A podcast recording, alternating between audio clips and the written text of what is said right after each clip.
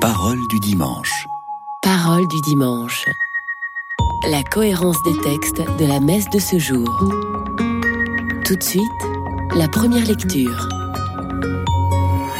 Une émission proposée par Marie-Noël Tabu. Lecture du livre de la sagesse. Il n'y a pas d'autre Dieu que toi qui prenne soin de toutes choses. Tu montres ainsi que tes jugements ne sont pas injustes. Ta force est à l'origine de ta justice, et ta domination sur toute chose te permet d'épargner toute chose. Tu montres ta force si l'on ne croit pas à la plénitude de ta puissance, et ceux qui la bravent sciemment, tu les réprimes. Mais toi qui disposes de la force, tu juges avec indulgence. Tu nous gouvernes avec beaucoup de ménagement, car tu n'as qu'à vouloir pour exercer ta puissance. Par ton exemple, tu as enseigné à ton peuple que le juste doit être humain. À tes fils, tu as donné une belle espérance. Après la faute, tu accordes la conversion.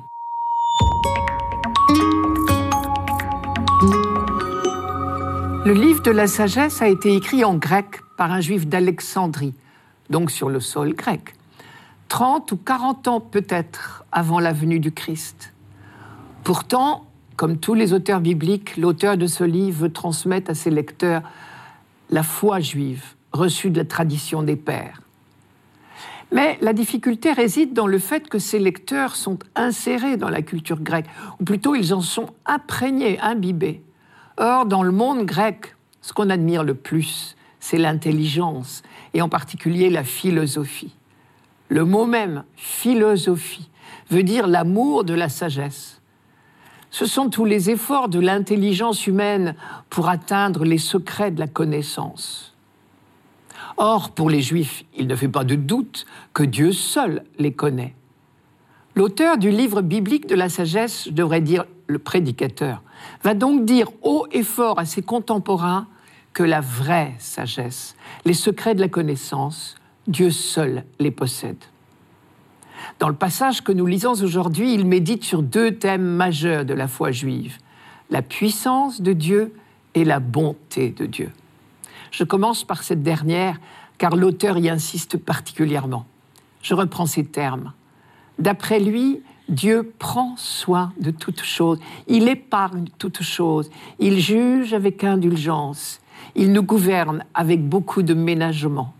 Et enfin, après la faute, il accorde la conversion. Dans toutes ces affirmations, nous reconnaissons bien les acquis de la foi juive au terme de l'histoire biblique. En même temps, le Dieu d'Israël est tout puissant, cela ne fait aucun doute. Il n'y a pas d'autre Dieu que toi, Seigneur. Il domine sur toutes choses, il dispose de la force, il n'a qu'à vouloir pour exercer sa puissance. Vous avez reconnu le texte. Mais ce qui est particulièrement intéressant dans ce texte d'aujourd'hui, c'est que l'auteur fait un lien entre la bonté de Dieu et sa puissance. Pour lui, c'est une évidence. Si Dieu est aussi indulgent avec les hommes, c'est parce qu'il est tout-puissant. Ta domination sur toute chose te permet d'épargner toute chose. Et ici, il compare la puissance de Dieu et la volonté de puissance des hommes. Parce qu'ils ne possèdent pas la force en eux-mêmes, les hommes éprouvent le besoin d'en faire étalage. Dans la vie courante, il nous arrive de rencontrer ce qu'on appelle des petits chefs. Ils prennent des airs importants, précisément parce que leur pouvoir est limité. Dieu, au contraire, qui dispose de la puissance infinie, ne montre que douceur et patience. Toi, Seigneur, qui disposes de la force, tu juges avec indulgence, tu nous gouvernes avec beaucoup de ménagement, car tu n'as qu'à vouloir pour exercer ta puissance.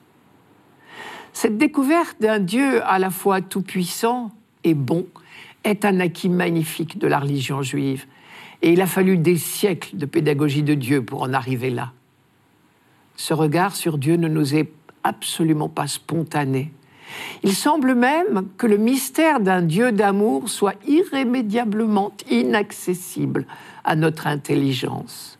Vos pensées ne sont pas mes pensées, et mes chemins ne sont pas vos chemins. oracle du Seigneur. C'est que les cieux sont hauts par rapport à la terre. Ainsi mes chemins sont hauts par rapport à vos chemins, et mes pensées par rapport à vos pensées. Vous avez reconnu ce texte d'Isaïe, chapitre 55. Mais grâce à la révélation patiente de Dieu, par l'intermédiaire de ses prophètes, indiscutablement, au long des siècles, le regard des croyants sur Dieu s'est peu à peu transformé. On a appris que Dieu est tendresse et douceur et pardon. Ici, par exemple, nous avons entendu, après la faute, tu accordes la conversion. On a appris également que sa puissance n'est pas tapageuse, qu'elle est celle invincible, mais discrète, du véritable amour. C'est bien la même découverte qu'avait faite le grand prophète Élie à l'Horeb. Vous vous rappelez, le Dieu Tout-Puissant n'est pas dans l'ouragan ni dans le feu, ni dans le tremblement de terre, mais dans le murmure de la brise légère. Et ce n'est pas fini.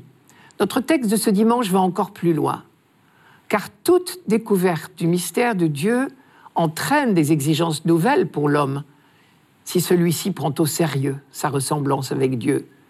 Du coup, et c'est le deuxième aspect de la foi d'Israël, le regard sur l'homme change, et avec le regard, l'idéal humain change. Si Dieu n'est qu'amour et tendresse, et s'il nous a créés à son image, la conséquence ne se fait pas attendre. Il nous faut abandonner peu à peu toute idée de violence et de puissance. Et on en a l'écho dans notre texte d'aujourd'hui. Par ton exemple, tu as enseigné à ton peuple que le juste doit être humain.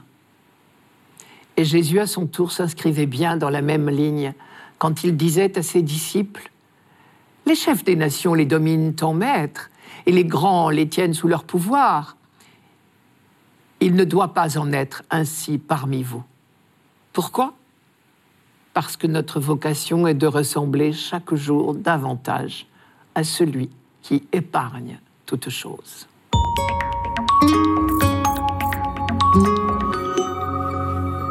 Radio Notre-Dame. Parole du dimanche. Parole du dimanche. La cohérence des textes de la messe de ce jour. Tout de suite, le psaume. Une émission proposée par Marie-Noël Tabu. Psaume 85. Toi qui es bon et qui pardonne, plein d'amour pour tous ceux qui t'appellent. Écoute ma prière, Seigneur, entends ma voix qui te supplie. Toutes les nations que tu as faites viendront se prosterner devant toi, car tu es grand et tu fais des merveilles, toi, Dieu, le seul. Toi, Seigneur, Dieu de tendresse et de pitié, lent à la colère, plein d'amour et de vérité, regarde vers moi, prends pitié de moi. La première lecture de ce dimanche est extraite du livre de la sagesse. Et l'auteur s'émerveille à la fois de la grandeur et de la tendresse de Dieu. Et il dit que l'une explique l'autre. Si Dieu est indulgent avec l'homme, c'est précisément parce qu'il est tout-puissant. Toi, Seigneur, qui disposes de la force, tu juges avec indulgence. Ta domination sur toute chose te permet d'épargner toute chose. Et on retrouve bien ce double accent dans le psaume d'aujourd'hui. La première et la troisième strophe que nous avons entendues développent le thème de l'indulgence. La deuxième strophe dit la grandeur de Dieu. Je les reprends partiellement. Première strophe sur l'indulgence de Dieu, toi qui es bon et qui pardonne, plein d'amour pour ceux qui t'appellent. Troisième strophe sur le même ton. Toi, Seigneur, Dieu de tendresse et de pitié, lent à la colère, plein d'amour et de vérité. Et la deuxième strophe sur la grandeur de Dieu. Tu es grand et tu fais des merveilles. Toi, Dieu, le seul. Je les reprends maintenant une à une. Je commence par la troisième, qui évoque d'emblée pour nous une phrase célèbre. Toi, Seigneur, Dieu de tendresse et de pitié, lent à la colère, plein d'amour et de vérité, regarde vers moi, prends pitié de moi. La première phrase est l'une des grandes révélations de Dieu à Moïse au Sinaï. Je vous le rappelle. Le Seigneur passa devant Moïse et proclama Le Seigneur, le Seigneur, Dieu miséricordieux et bienveillant, lent à la colère, plein de fidélité et de loyauté. C'est au chapitre 34 de l'Exode. Or, cette révélation de la miséricorde de Dieu intervenait au meilleur moment qui soit. C'était immédiatement après l'épisode du veau d'or. Vous vous rappelez, Moïse est entré dans une grande colère. Il a jeté par terre les tables de la loi que Dieu venait de lui donner. C'est donc le signe de l'alliance qui était détruit par Moïse lui-même, après que l'alliance elle-même ait été profanée par le peuple qui s'était fabriqué une idole, le veau d'or. Eh bien, Dieu, lui, ne renie pas l'alliance pour autant. Il dit à Moïse, taille de nouvelles plaques de pierre qui seront les tables de la loi. J'écrirai sur ces nouvelles tables les mêmes paroles que sur les premières tables. Voilà bien une preuve de sa miséricorde. Et c'est à ce moment précis qu'il a dit à Moïse cette phrase. Le Seigneur, le Seigneur, Dieu miséricordieux et bienveillant, lent à la colère, plein de fidélité et de loyauté. Et comment Moïse a-t-il réagi? Il a pris Dieu au mot, si j'ose dire. Je cite le texte. Aussitôt Moïse s'agenouilla à terre et se prosterna et il dit Si vraiment j'ai trouvé grâce à tes yeux, ô Seigneur, que le Seigneur marche au milieu de nous. C'est un peuple à la nuque raide que celui-ci, mais tu pardonneras notre faute et notre péché, et tu feras de nous un peuple qui t'appartienne. L'auteur de notre psaume réagit exactement comme Moïse. Il rappelle la miséricorde de Dieu et il le prend au mot, c'est-à-dire qu'il le supplie. Toi, Seigneur, Dieu de tendresse et de pitié, lent à la colère, plein d'amour et de vérité, regarde vers moi, prends pitié de moi. Au fond, dans toutes nos prières, nous faisons la même chose. Nous prenons Dieu au mot. Nous nous souvenons de son projet de bonheur, de son dessein bienveillant pour l'humanité, et nous le supplions de hâter son accomplissement. Ce sera le sujet de notre deuxième lecture. Nous retrouvons exactement le même mouvement dans la première strophe d'aujourd'hui. Le rappel de la miséricorde de Dieu précède et encourage la prière.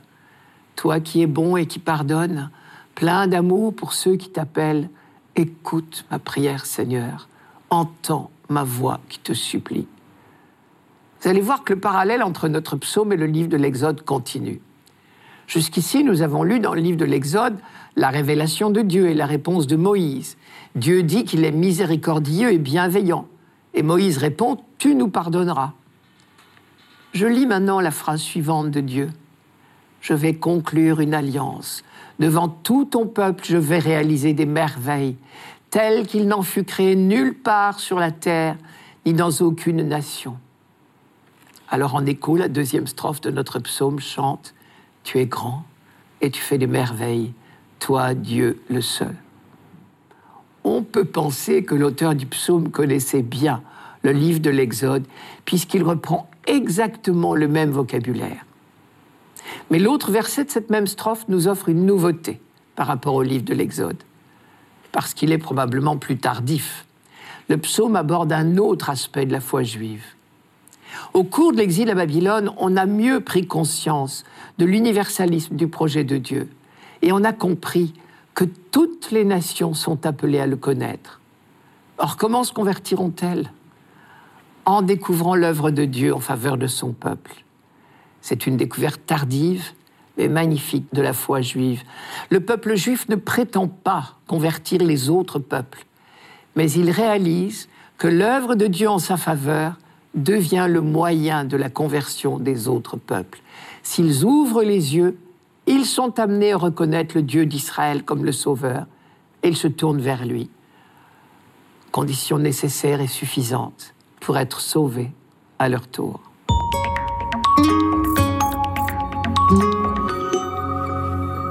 Radio Notre-Dame. Parole du dimanche. Parole du dimanche. La cohérence des textes de la messe de ce jour. Tout de suite, la deuxième lecture. Une émission proposée par Marie-Noël Tabu. Lecture de la lettre de Saint Paul apôtre aux Romains. Frères, l'Esprit Saint vient au secours de notre faiblesse, car nous ne savons pas prier comme il faut. L'Esprit lui-même intercède pour nous par des gémissements inexprimables. Et Dieu, qui scrute les cœurs, connaît les intentions de l'Esprit, puisque c'est selon Dieu que l'Esprit intercède pour les fidèles.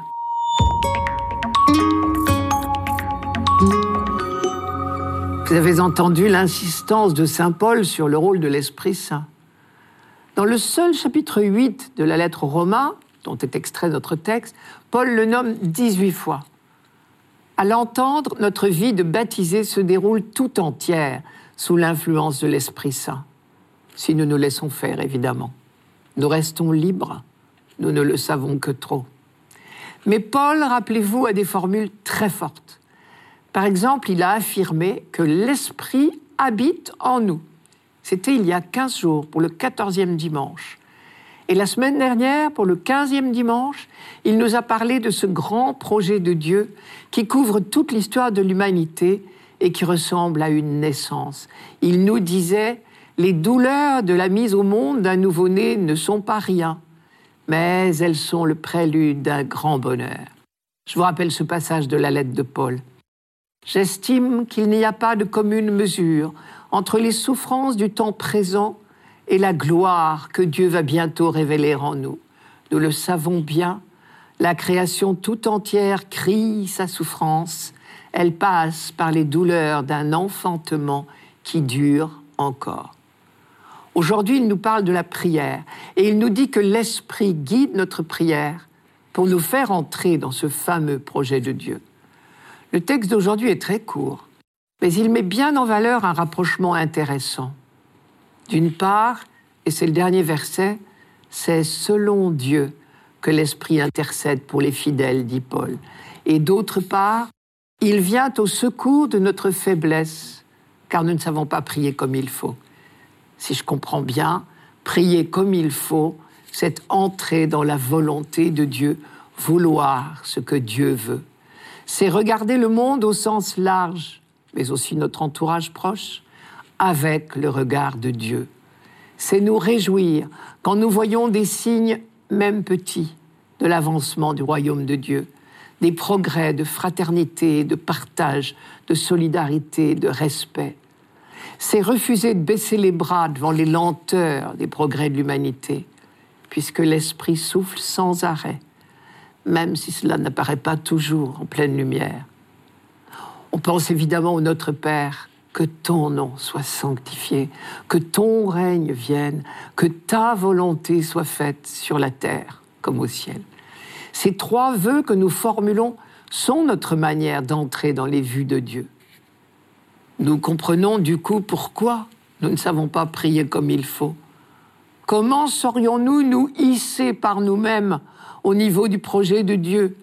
Il nous faut bien l'assistance de l'Esprit Saint pour éclairer notre prière. Au fond, c'est ce que Jésus avait promis à ses disciples le dernier soir. Moi, je prierai le Père, et il vous donnera un autre défenseur qui sera pour toujours avec vous. Si je comprends bien, la prière commence peut-être tout simplement par appeler l'Esprit à notre secours, car il connaît, lui, les secrets du projet de Dieu. Le meilleur modèle pour notre prière, en définitive, c'est certainement Jésus lui-même, puisqu'il était en permanence conduit par l'Esprit Saint. Or, tout au long de sa vie terrestre, on peut voir à quel point sa prière et toutes ses paroles et ses gestes ont été sous le signe de l'accomplissement de la mission confiée par son Père. Les évangiles sont parsemés d'épisodes où il se montre à l'écoute de la volonté du Père. J'en retiens quelques-uns. Cela commence dès son adolescence. D'après l'évangile de Luc, à Marie qui s'inquiète de lui, l'enfant répond Ne saviez-vous pas qu'il me faut être chez mon Père? Quelques années plus tard, avant de commencer ce que l'on appelle sa vie publique, il affronte le tentateur au désert. Et ce qui fait la différence entre les deux protagonistes, justement, c'est la volonté ferme de Jésus de se maintenir dans l'obéissance à la parole de son Père. à chaque sollicitation du diable, il répond par une parole de l'Écriture. Quelques années plus tard, à la veille de sa mort, au cours de la longue prière qu'il développe devant ses disciples, et que Jean nous rapporte, on est frappé de cet ajustement du Christ à la volonté de son Père. J'aime mon Père et j'agis conformément à ce que le Père m'a prescrit. Et l'on connaît la prière qu'il prononcera quelques heures plus tard au jardin de Gethsemane. Père, non pas ce que je veux, mais ce que tu veux. On comprend pourquoi l'auteur de la lettre aux Hébreux résume ainsi la vie de Jésus en une phrase. En entrant dans le monde, Jésus dit, Voici, je suis venu pour faire ta volonté. Une autre caractéristique de la prière de Jésus, qui doit être le modèle de la nôtre, c'est l'action de grâce. Or, sa joie éclate chaque fois qu'il voit des signes de l'accomplissement du projet de Dieu. Par exemple, chaque fois qu'il constate la foi de ses interlocuteurs, ou encore au retour des 72 disciples qu'il avait envoyés en mission, Jésus laisse déborder sa joie. Luc écrit, à l'instant même, il exulta sous l'action de l'Esprit Saint et dit, Je te loue, Père, Seigneur du ciel et de la terre, d'avoir caché cela aux sages et aux intelligents et de l'avoir révélé aux tout petits. Voilà qui devrait chasser nos craintes. Tout petits, nous le sommes. Mais ne nous attristons plus de notre faiblesse. Elle est en nous la porte ouverte à l'Esprit Saint.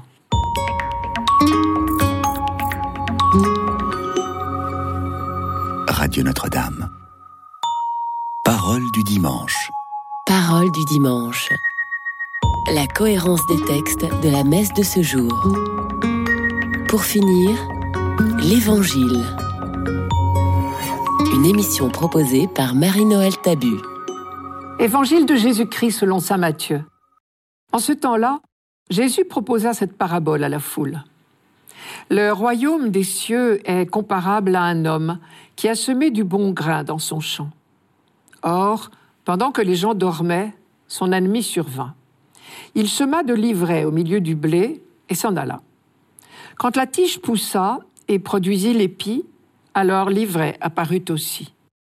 Les serviteurs du maître vinrent lui dire Seigneur, n'est-ce pas du bon grain que tu as semé dans ton champ? D'où vient donc qu'il y a de l'ivraie Il leur dit C'est un ennemi qui a fait cela. Les serviteurs lui disent Veux-tu donc que nous allions l'enlever? Il répond Non. En enlevant l'ivraie, vous risquez d'arracher le blé en même temps. Laissez-les pousser ensemble jusqu'à la moisson. Et au temps de la moisson, je dirai au moissonneur Enlevez d'abord l'ivraie, liez-la en botte pour la brûler.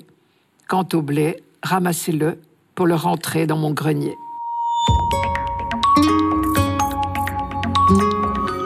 Extraite de son contexte, on pourrait penser que la parabole de l'ivraie est un début de réponse au problème de l'origine du mal.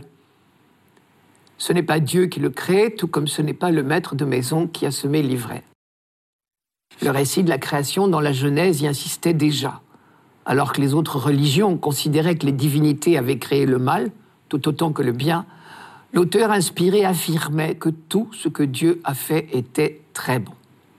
Jésus s'inscrit dans cette ligne puisqu'il affirme que le maître de maison n'a semé que du bon grain. Mais si on replace la parabole de l'ivraie dans le contexte du chapitre 13 de Saint Matthieu, il semble qu'elle parle d'autre chose, car elle suit immédiatement la parabole du semeur et l'explication que Jésus en donne. La parabole du semeur que nous lisions dimanche dernier nous obligeait à admettre que les semailles ne sont pas forcément récompensées. Pour le dire autrement, l'annonce de la bonne nouvelle ne rencontre pas toujours les oreilles attentives et les cœurs ouverts dont nous rêvons.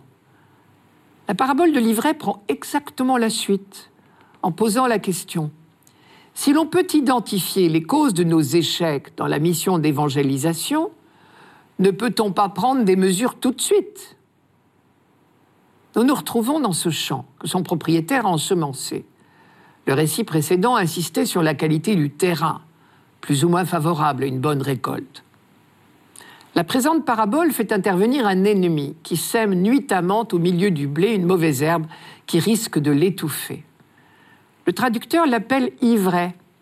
En grec, c'est zizanion. C'est de là, nous le savons, qu'est venue l'expression semer la zizanie, la discorde. Alors qu'il était bien difficile de changer la nature du terrain dans la parabole du semeur, il paraît davantage possible d'intervenir pour supprimer le parasite. Mais l'histoire nous dit que le propriétaire s'y oppose. C'est au maître de la moisson et à lui seul qu'il revient de faire le tri quand il le jugera bon. Traduisez, c'est à Dieu et à personne d'autre qu'il revient de déraciner le mal. Cela veut dire que Jésus nous invite à accepter comme notre condition de créature ce mélange permanent de bien et de mal. Il vise peut-être ici la tentation d'élitisme qui prend certaines communautés. Certains pharisiens, par exemple, méprisaient parfois ceux qu'ils appelaient le petit peuple du pays, ceux qui avaient bien du mal à respecter toute la loi et les commandements. D'autre part, les zélotes partaient parfois en guerre contre ceux qu'ils considéraient comme trop tièdes. On sait maintenant que ce fut l'origine de la révolte juive de l'an 70 de notre ère. Or, Matthieu est le seul des évangélistes à rapporter cette parabole. On peut en déduire que la communauté pour laquelle il écrivait avait particulièrement besoin d'entendre cette leçon-là. Un jour viendra pourtant où le maître de la moisson dira que l'heure a sonné de faire le tri. Et Jésus reprend là, dans l'explication qu'il donne à ses disciples, le style et l'imagerie traditionnelle du thème du jugement dans toute la Bible. Il est toujours présenté comme une division en deux camps les bons d'un côté, les mauvais de l'autre. Personne ne s'y trompe. Personne n'oserait se vanter d'être entièrement bon. Personne non plus ne peut être accusé d'être entièrement mauvais. La frontière qui sépare les bons des méchants passe en réalité en chacun de nous. Nous sommes tous des êtres partagés. Quand Malachie oppose les humbles aux arrogants, quand les psaumes parlent des justes et des méchants, quand Jésus oppose bon grain et ivraie, nous sommes tous concernés, tous à la fois humbles et arrogants, justes et méchants, bons grains et ivrais. Nous retrouverons exactement la même opposition dans la parabole du jugement dernier, également chez Saint Matthieu. Mais alors, comment comprendre concrètement et comment concilier la brutalité promise aux méchants et la récompense promise aux bons si nous sommes chacun les deux à la fois? C'est Malachie qui nous donne la réponse. Le soleil de justice fera germer tout ce qui est bon, et le mal disparaîtra en un clin d'œil. Le psaume 1 dit la même chose avec une autre image.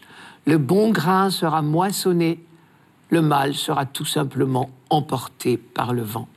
Jésus traduit le maître de la moisson qui ne peut supporter de voir déraciner le moindre épi de blé avec l'ivraie, ne condamnera pas en nous le bien avec le mal. Si Dieu se montre aussi patient, c'est peut-être parce qu'il ne faut pas risquer de perdre de bonnes gerbes en arrachant les mauvaises herbes. Tout jardinier connaît ce risque. Mais c'est surtout aussi parce qu'il ne désespère jamais de transformer l'ivraie de nos cœurs elle-même en bon grain.